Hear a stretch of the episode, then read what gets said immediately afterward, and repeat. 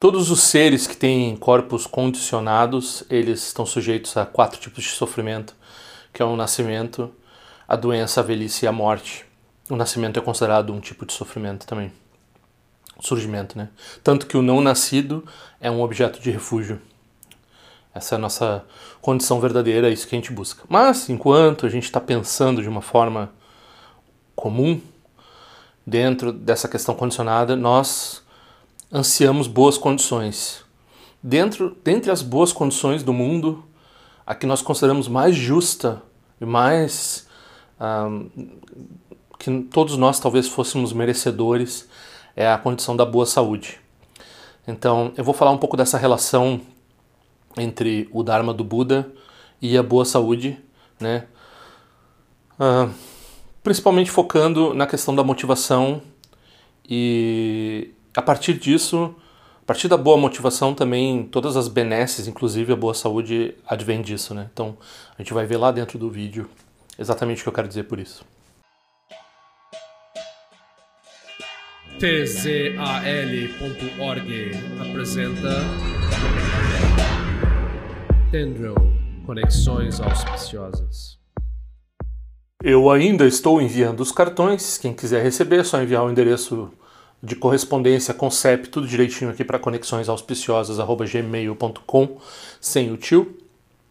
E quem quiser fazer uma contribuição para esse canal, para esses cartões, a pessoa pode fazer uma contribuição até para mandar cartões para outra pessoa, né? Sem ela nem pedir para quem ela vai mandar. Então, assim, ela faz contribuição porque, por exemplo, faz dois anos que eu não imprimo cartões, porque eu imprimi um, um bocado de cartões, né? Então talvez eu tenha atualmente uns 16 ou 18 tipos diferentes de cartões. E eu mandei imprimir entre 500 e 1000 de cada um deles, né? E eu talvez tenha ainda uns, uns 5 mil, 8 mil cartões. Não contei, né? Mas é o que eu estimo. E eu... Esse mês eu acabei de mandar imprimir um outro cartão, cartão novo, né? Então fazia dois anos que eu não mandava imprimir cartão. E eu tenho um deles que está acabando que eu vou ter que reimprimir. Uh, então, né, nesses gastos também, nos gastos de envio, às vezes uma pessoa contribui no mês, sei lá, 100 reais, às vezes 300 reais, e os custos de correio, toda vez que eu vou ao correio eu gasto entre 80 a 150 reais. Às vezes uma pessoa cobre o custo de correio de várias outras, inclusive algumas que não contribuíram nem 5 reais para o correio, alguma coisa assim, né? Eu mando para todo mundo, independente da pessoa contribuir ou não. Às vezes quando a pessoa fala uma coisa meio torta, eu espero ela pedir uma segunda vez. Né? Teve, um, teve um caso até agora que aconteceu isso. Enfim, e daí também, se quiserem contribuir para minhas atividades, eu penso fazer uma peregrinação. Eu estou prometendo esse vídeo da peregrinação sobre o que é peregrinação, como é essa prática. É, eu estou esperando um livro chegar para mostrar o livro aqui para vocês e tal, para terminar de ler ele e tudo. Então eu vou fazer esse vídeo da peregrinação. A peregrinação, embora né, durante a pandemia todos os meus fundos tenham se esgotado, principalmente com tratamentos de canal, eu comecei a cuidar mal dos meus dentes e, e outros custos é, que aconteceram assim. Então, é, no fim, muitas das contribuições que as pessoas fizeram para a peregrinação eu acabei precisando comer ou gastar em médico, né? Então, isso que eu nem peguei Covid nem nada. Então, estou uh, com, começando de novo essa acumulação para, sei lá, ano que vem, daqui dois anos, daqui três anos, poder ir para a Ásia fazer essa peregrinação com o meu professor. Eu não vou fazer um grupo uh, separado, assim, que eu vou lá na Ásia daí, se alguém quiser ir comigo. Não, se quem quiser ir comigo, vai lá ver na minha sanga também, todo, quase todos os anos, quando não tinha pandemia, eles faziam. Então, eu pretendo ir numa dessas, uh, numa dessas oportunidades aí, quando ela abrir, quando eu tiver os fundos necessários, né? Então, enfim, para essas várias motivações aí de contribuição, quem quiser contribuir pode contribuir. Também para Conexões, aqui tem um código, quem está vendo o vídeo tem um código QR na tela. E tem esse Pix, né, também que é nesse e-mail, conexõesauspiciosas.gmail.com. Uh, e outras formas de contribuir vocês encontram lá no tzal.org barra patronagem. Eu agradeço bastante e, como eu sempre lembro, né, quem não quiser ou não pode contribuir financeiramente, por favor, pelo menos se inscreva no canal se não está inscrito. Primeira coisa, né? Primeiro, sim, por favor, inscrição no canal é muito importante. E daí, né, se quiser ir um pouco além disso, divulguem né, algum vídeo que vocês achem interessante para alguma pessoa que vocês acham que precisa ou que gostaria e tal. E uh, comentem, mandem e-mail também, participem, né, de alguma forma. Isso me ajuda, às vezes, uh, por questão de mérito, por questão de moral, né, me sinto melhor e assim por diante. Então, uh, tem outras formas de ajudar, né, que a pessoa pode fazer. Por exemplo, essa, agora quando eu mandei essa boletim, mandei um boletim ontem, Uh, eu recebi duas correções importantes assim, né? Um link não estava funcionando e era um problema que eu tive que quebrar um pouco a cabeça para resolver porque eu mandei o link errado, né? Eu tive que ir lá no código do site e fazer uma um redirecionamento daquele link, não só, né, mandar o link no, certo para todo mundo, mas aquele link também está funcionando agora, né? E outras foram umas correções que eu às vezes traduzo nas coxas coisas assim, e daí não reviso, e daí tem erro de português, às vezes algum erro de tradução. Então a pessoa, né, pode mandar Pode mandar qualquer tipo de contribuição nesse tipo, eu adoro quando corrigem o meu português ou quando corrigem uh, alguma coisa que as pessoas acham esquisito, que está dito, pode ser reescrito de alguma forma, né? pode ser usado outro termo. Às vezes eu posso acatar ou não acatar, né? Isso é uma questão que não é uma questão ortográfica, é uma questão gramatical e assim por diante. Mas, uh, mas eu agradeço bastante, é uma forma de contribuir também com o meu trabalho. Eu né, não sou um professor do Dharma, mas eu sou um ser senciente. Então, os seres sencientes também são um alvo da nossa generosidade quando a gente é praticante, né? Então, então isso também é prática, ajudar mesmo uma pessoa perdida e uh, rota, né, apodrecida por dentro, impermeável ao Dharma, como eu, assim, mesmo vocês fazendo esse, esse, esse esforço de generosidade com a motivação correta, com a bodhicitta, ou seja, querendo que eu me ilumine, né, vocês vão estar tá praticando o Dharma seja qual for o tipo de contribuição que, que for, até dar um like no vídeo, até repassar o vídeo no Facebook, sei lá, alguma coisa assim. Enfim, né? Sempre mesmo o discursinho de propaganda no início. Vamos para lá, para dentro do vídeo. Então, ok, a gente tem essa coisa, né, do Dharma visto, principalmente agora, porque a gente tem toda essa conexão com a ciência, né? E a ciência é muito pragmática, né? E na verdade os meus professores também são muito pragmáticos. Algumas vezes quando eu falei com a Candro sobre questões de saúde e emagrecer, né? Porque eu tenho esse problema de obesidade e tudo. Ela foi muito, né? Ela não falou para eu rezar, não falou para eu fazer prática, nem mesmo prostrações.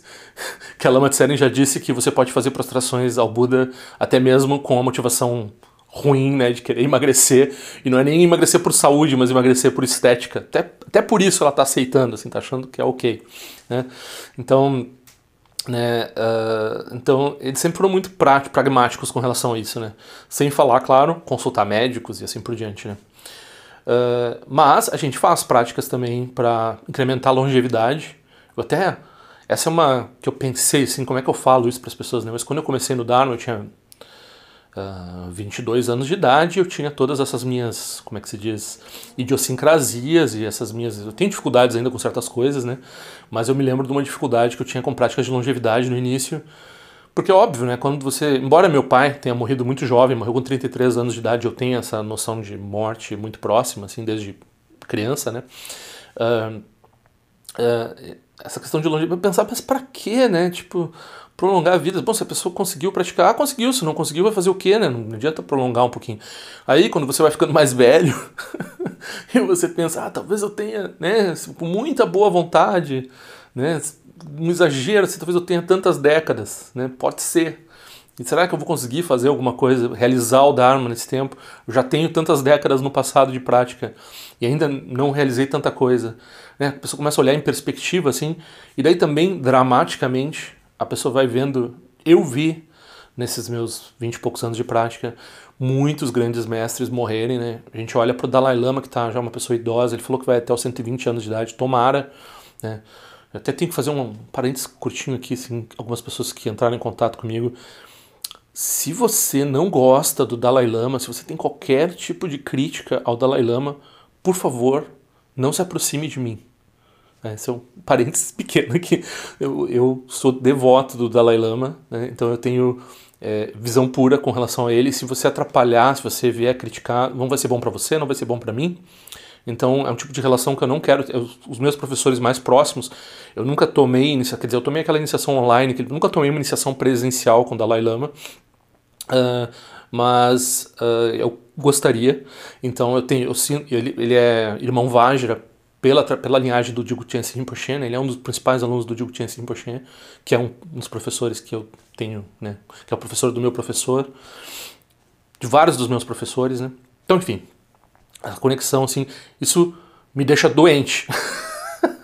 Se tem uma coisa que adoece a pessoa é entrar em conexão com quem critica os professores dela. Se a pessoa tem conexão no Vajrayana, né? Isso não vale para o Mahayana, não vale para o Shravakayana, mas no Vajrayana isso vale. Então a gente não se aproxima né, das pessoas que têm esse tipo de... Isso é uma das fontes mais diretas de... Por quê? Porque você quer a longevidade desses seres, né? Você está trabalhando para... É isso que eu ia... Voltando, né? Fechando parênteses, é isso que eu queria falar.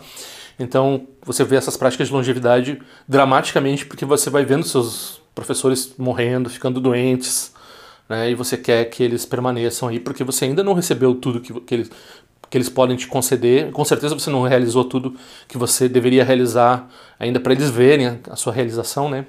Então, é, no início não me fazia muito sentido prática de longevidade e hoje em dia faz todo o sentido do mundo.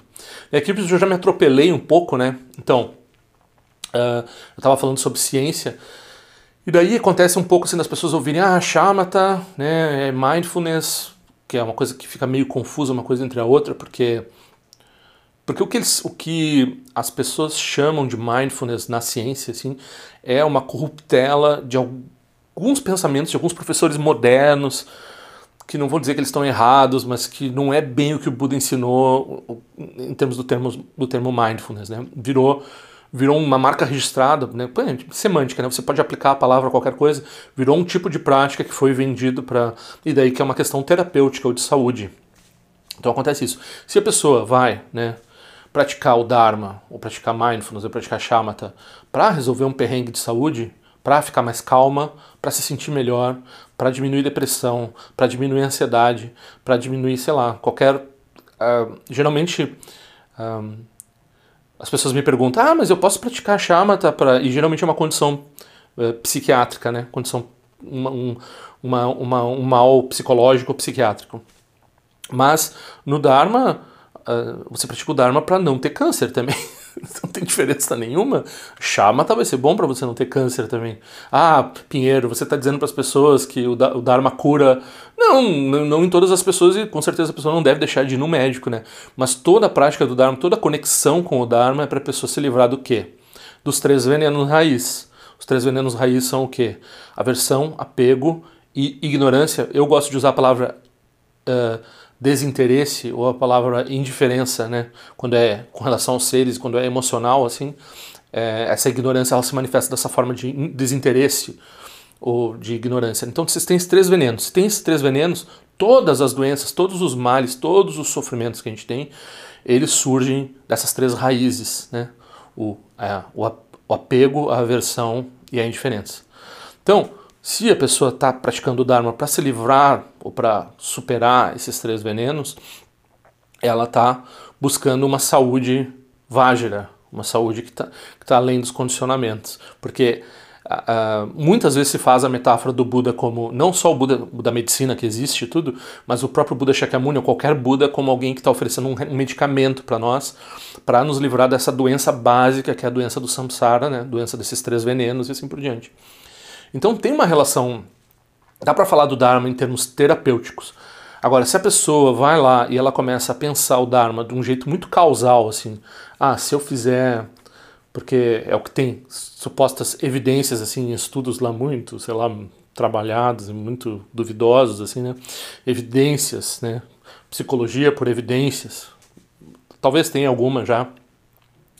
Aí a pessoa vai lá e ela vai ah, para diminuir certas condições, né, para aliviar ou para curar certas condições, certos males da mente, da psique dele, a pessoa vai lá e pratica, ok?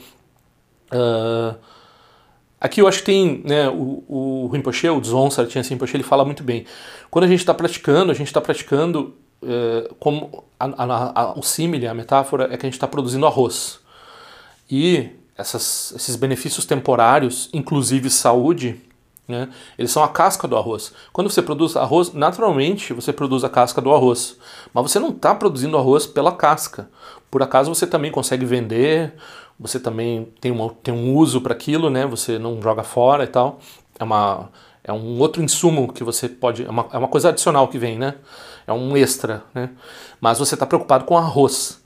Então, aqui a gente está preocupado em se livrar dos três venenos, não de curar a, a, unha da pessoa, ou uma condição crônica que a pessoa tenha só uma vida, porque ela, se ela tem nessa vida, talvez ela não tenha na próxima. E o Dharma é para várias vidas, né? Então, a gente tem que ampliar essa e começar a pensar a questão da doença como qualquer outra coisa mundana que a gente quer também. O que, que são as outras coisas mundanas que a gente quer? A gente quer ter boas casas, boas moradias, boa comida, né? pessoas agradáveis ao redor, pessoas bonitas ao redor, talvez a gente queira. Isso é uma coisa mundana. A gente quer ter inteligência, não é? A gente quer ter capacidade de entender as coisas, a gente quer ter cognição clara, a gente quer ter, sei lá, uh, um bom carro, a gente quer ter um bom emprego, a gente quer ter uma boa esposa ou marido, ou sei lá, a gente quer ter boa relação com a família, a gente quer ter boa relação no trabalho. Muitas coisas que a gente quer e que daí a gente coloca no Dharma, assim, né? Uh, como se você fosse um camponês e você quer tá pedindo lá para o Buda assim, ah, eu gostaria de ter uma colheita boa nessa. É muito importante para nossa família, senão a gente vai passar fome ou dificuldade por não sei quanto tempo. Então a gente está pedindo para o Buda aqui, por favor, né, nos uh, conceda essa colheita. Agora, e aqui é o ponto crucial, né? Se a gente está se voltando ao Dharma para melhorar as nossas condições, como às vezes tem tradições suspeitas aí dentro do budismo que são só budismo de resultado, né? Quase uma pirâmide, assim, vão agremiar mais gente, para mais gente rezar por mais boas colheitas, assim. Se a gente está se focando nisso dessa forma, aí a gente está jogando o arroz fora. a gente está plantando arroz para usar a casca e jogando o arroz fora. Então, o nosso foco precisa ser o aspecto do resultado do Dharma, que é querer ser como um Buda, levar a iluminação para os outros seres, né? produzir um alívio para os outros seres, não um alívio só circunstancial, o alívio que é só por uma vida, o alívio que é só por dez meses, o alívio que é só por um encontro. Né? Então a gente não está buscando assim, condições temporárias, né? está buscando é, resolver o problema na raiz, que é eliminar esses três, esses três venenos. Dentro disso, a gente tem a casca. Então, se a gente tiver essa motivação de levar isso para nós mesmos e para os outros seres, né, de produzir essa motivação mais ampla, a gente vai, é, é claro, é produzir condições boas para a prática, né? Por quê? Porque a gente começa a se relacionar com toda uma.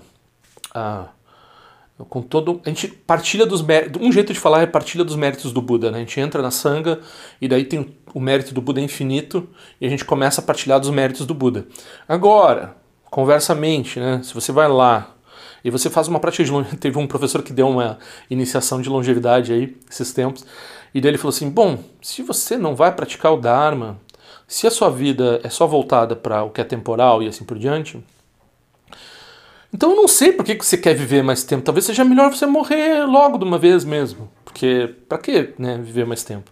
Da mesma forma, se é para você ficar fazendo o que você sempre fez, para que, que você vai ficar bom de saúde disso ou daquilo, dessa, daquela condição. Tem porquê. Né? Só para você ficar, sentir melhor e daí, daí, né? Então, se você não coloca, não vincula uh, é, uma, o seu potencial dármico mesmo, em termos dos, das condições, aí as condições se tornam um peso kármico muito. Ou seja, quando você usufruir de uma coisa boa, é, e você não está né, trazendo mais ainda para os outros seres, você você está gastando simplesmente seu mérito. E daí você está gastando seu mérito, daqui a pouco você vai estar tá em condições ruins, novamente muito rápido, e por várias vidas talvez. Então, se você está só usufruindo de boas condições e buscando boas condições, você não tem como viver assim dentro de um acelerador e freio de karma. Assim. Você tem que ir além do karma, praticar além do karma, praticar além dessas dessas, uh, dessa busca dessas condições. E daí, dentro disso, a gente vê o exemplo de grandes professores que eram muito doentes e que, e que a doença não desencorajava. Então, uma das marcas de uma fé no Dharma que é realmente uh, verdadeira, aguerrida, é a pessoa ter más condições, particularmente má saúde, más condições de saúde, e ela perseverar no Dharma. Né? Então, se torna um, um exemplo para os outros e se torna também uma, uma, se torna uma, um, farol da certeza para as outras pessoas, assim, né? Então a pessoa tem... E daí dentro disso também, a pessoa pode considerar, né? Tem uma prática, a prática do Tonglen. A prática do Tonglen é uma prática mahayana, no qual você vê uma pessoa que tem muita negatividade, ou muita doença, ou qualquer condição ruim que ela tem. Assim. Então, a pessoa que está xingando os outros, a pessoa está na sua frente fazendo fofoca e falando mal dos outros, e, e blá blá blá blá blá blá, e é só, só, é tipo um esgoto, assim, né? A pessoa falando, assim. Você tem, claro, todo mundo tem essa experiência de encontrar pessoas negativas, assim, né? Ou a pessoa muito raivosa, ou a pessoa está doente mesmo, assim, né? Pessoa, você tem quase medo de se aproximar, você tem, não consegue nem olhar direito de tão, tanto sofrimento que você está vendo ali. Então, no Mahayana tem essa prática do Tonglen que você aspira, aspira, inspira, não é, não é aspira, você inspira né, o sofrimento da pessoa na forma de uma fumaça preta. Então você visualiza que está vindo uma fumaça preta dessa pessoa negativa, ou dessa pessoa que está doente, ou de qualquer pessoa, na verdade, e você vai inspirando para você aquilo, assim, né? Daí sempre vem um New Age nessa hora, assim, e pergunta pro professor do Dharma, tá, mas, uh, ô Rinpoche, eu não vou ficar doente aí se... E a melhor resposta que, que eu já ouvi sobre isso foi, não importa, você está livrando, a sua motivação é livrar o outro do sofrimento. Se você se ficar se preocupando se você vai ficar doente ou não, aí você não é, não tomou o voto de Bodhisattva. Então você inspira o sofrimento do outro, independentemente de como é que você vai se sentir depois, né? E ele não disse, né, até hoje a gente não sabe, será que a gente fica doente fazendo isso ou não? É a segunda parte, né? Não pode deixar de terminar a prática, você expira para a pessoa quase como uma, um ar de purpurina, assim, um ar bonito, assim, a pessoa respira aquela sua positividade, né? Então você está trocando a negatividade do outro pela sua positividade e você não faz isso de uma, de uma forma acusadora, sarcástica, você faz isso de uma forma pura, assim, sem dizer para o outro o que você está fazendo, por favor, né? Dharma a gente mantém sempre em sigilo, né? O que a gente está fazendo, a gente não fica falando para o outro o que a gente está fazendo. Então essa é uma prática do Mahayana, né? No Vajrayana, claro, você vai oferecer se você fizer certas práticas, você vai estar oferecendo uma prática, inclusive, que na biografia do Shagdon Rinpoche, ele diz que cura regiões inteiras de epidemias, assim, produz um processo de cura de uma região toda, assim. Eu acho que no Brasil, com esses governos e com essas situações que a gente tem nos últimos 500 anos, mas particularmente nos últimos 5 anos, a gente vai dizer, né? teria que fazer muito choda aqui, né? Muita prática de choda, no qual você oferece né? Você oferece a sua, o seu corpo para os demônios como uma forma de pacificar eles. Eles, né, né você, ah, você come isso daqui, mas daí você não produz mais uh, sofrimento no mundo. E daí isso pacifica né, a, a doença em uma região bem ampla, assim. E daí isso prejudica você Mesma resposta, né? Não deveríamos estar preocupados com isso, porque nós estamos praticando o Dharma, nós estamos além, né? Nós estamos numa motivação que está além de causa e condição, então você está produzindo. Mas, de forma geral, isso beneficia você também. Então, você, você que pratica esse tipo de coisas também é beneficiado. Então, uh, porque o mérito é tão extraordinário que daí mesmo qualquer condição. Daí você vai se tornar uma daquelas pessoas que é, que você consegue usar um obstáculo, uma doença, como uma fonte de inspiração para a prática. Né? Você vai se tornar uma dessas, um desses grandes bodhisattvas, ou que a gente chama de santo em outras tradições. assim. Né? Então, uh, então, a primeira coisa é parar de pensar pequeno, assim, ah, fazer chamata para curar não sei o quê. Né? Então, é, para curar, ainda principalmente em questões de ansiedade, por questões, né? Você faz prática do Dharma para se iluminar. Dentro disso, você pode rezar para o Buda para qualquer enfermidade que você tem e você, ocasionalmente, você pode, você vai ter práticas que você vai obter cura, principalmente se a sua vida tiver voltada para o Dharma, né? Se você tiver uma boa motivação, aí você partilha dos méritos, né? Daí você consegue transformar os seus karmas de uma forma mais efetiva, daí você consegue condições boas. Agora, novamente, se a sua questão é condições boas e você não está nem aí para entender o que, que tem a mais do que isso, aí talvez seja melhor morrer mesmo, talvez seja melhor, né? não estou dizendo para ninguém fazer nada, né? Mas eu estou dizendo, ah, deixa assim então, né? Se você não está usando bem a sua oportunidade, faz uh, uh, segue como está sempre seguindo, não precisa, não vai chamar o Buda para melhorar. Bom, às vezes tem também o caso da pessoa se aproximar do budismo como, como todos nós, né? Nós nos aproximamos com a motivação errada ou imperfeita. Às vezes ela não é explicitamente egoísta, assim, né? Mas, ou seja, ou explicitamente criminosa, que você está procurando vítimas dentro do budismo. Algumas pessoas podem se aproximar dessa forma, né, para aplicar charlatanismo, sei lá mais o que. Mas de forma, você pode se aproximar do budismo querendo coisas boas e até querendo beneficiar os outros uh, dentro da forma limitada que você consegue entender e depois você vai depurando e melhorando, né? Então Uh, também pode ser um pouco isso. E dentro disso também, algumas pessoas têm perguntado assim, ah, mas e daí Uh, uma pessoa perguntou se não podia ter um, um Dharma explicar um livro assim, específico para pessoas com autismo e assim por diante. Pode ser que alguma pessoa que tem autismo que praticou o Dharma, eu não conheço nenhuma, Uh, não, não, acho. Depende, autismo é um espectro, né? Com certeza tem formas de autismo que vão impedir a pessoa de fazer qualquer coisa próxima do Dharma, né? Mas tem formas de autismo que são funcionais, a pessoa pode. Então não sei, né? Daí pode vir alguma pessoa escrever isso, mas a princípio eu diria que se a gente for ficar preocupado com o Dharma vir customizado para os nossos problemas, a gente perdeu tempo, né? Não vai. Não, é que nem esperar que tenha o professor do Dharma na sua porta que nem um testemunho de Jeová, assim, batendo, ah, você, gostaria de saber do Dharma do Buda? Né? Tem gente que é assim, tem gente que se tiver que viajar, pegar um ônibus para andar 100 km, 1000 km atrás de um professor, é, é impossível. Não tem que ter Dharma tem que ter assim toda quinta-feira ali a, é, com um estacionamento bom para eu botar meu carro, né? Senão eu não vou, não tem, não tem Dharma para mim.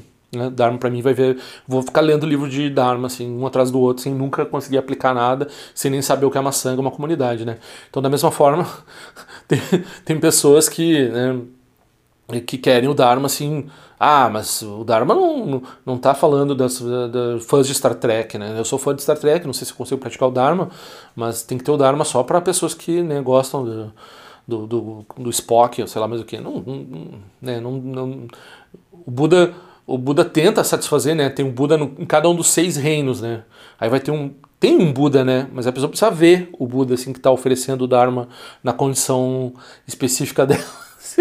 às vezes não é possível, às vezes a pessoa não tem uma condição para ouvir o Dharma por questão de saúde ou por qualquer outro. Mas não é assim uma. Ah, se você tem tal diagnóstico, aí você não pode praticar o Dharma. Não, a pessoa que vai ver. Eu não consigo ouvir o Dharma, entender o Dharma, botar o Dharma em prática, conviver com a sanga e assim por diante, né? Pessoa fez várias tentativas, né? Aí a pessoa. Não, algumas vezes essa experiência é o que vai levar ela. É, é, essa experiência de tentar entrar no Dharma e conseguir praticar o Dharma é a prática do Dharma dela, né? A maioria de nós é assim, o meu caso também é assim. Estou toda hora tentando ser um praticante do Dharma, né? nunca tem muita garantia assim de que amanhã eu vou estar sendo um praticante do Dharma, vou ter as condições para um praticante do Dharma. Eu estou tentando levar né, passo a passo, dia, né, Lama Kunzan sempre fala, passo a passo. Então, levar a condição dia após dia. Um, então era um pouco isso, assim. Tem que ampliar é, né, a gente está pensando no Mahayana, Maha grande, tem que ampliar, né? Então, se a pessoa está pensando assim, ah, eu tenho tal problema, será que o budismo resolve para mim? Casca de arroz. Você tem que pensar no arroz. Está produzindo arroz. Não dá para para praticar o budismo porque você quer ter namorada ou você quer, sei lá, curar câncer, sabe? Tipo, são motivações temporárias. eu, fiz essa, eu fiz essa comparação aqui porque, do ponto de vista do condicionado, é tudo condicionado mesmo, né? Então, não é muito diferente assim você praticar o budismo para ganhar na loteria ou você praticar o budismo para ficar bem de saúde. Assim, não é muito diferente, assim. Eu, aí você faz uma aspiração mais geral. Eu quero praticar o Dharma para encontrar condições para praticar o Dharma. Aí, ah, aí tá bem melhor, né? Quais são essas condições? Entre elas, saúde, boas condições financeiras e assim por diante para poder praticar o Dharma. Mas para que, que eu quero essas condições? Eu quero essas condições para oferecer o Dharma, para oferecer o meu tempo ao Dharma, para oferecer meu tempo ao que realmente importa, né? Aí a gente partilha dos méritos do Buda e a gente pode transformar essas coisas. Se a pessoa não quer tirar do Buda lá uma vantagem, ah, Buda, me dá uma vantagem aí, ó. É, ah, tem algum mérito, porque a pessoa está produzindo um, uma interdependência com o Buda, né? Mas é muito pequeno. Mu e talvez não tenha poder para alterar qualquer coisa na vida da pessoa, né? Então, ah, era mais ou menos isso que eu queria falar. Padma Dorje não é um professor budista reconhecido pela tradição. Ele apenas repete o que ouviu por aí.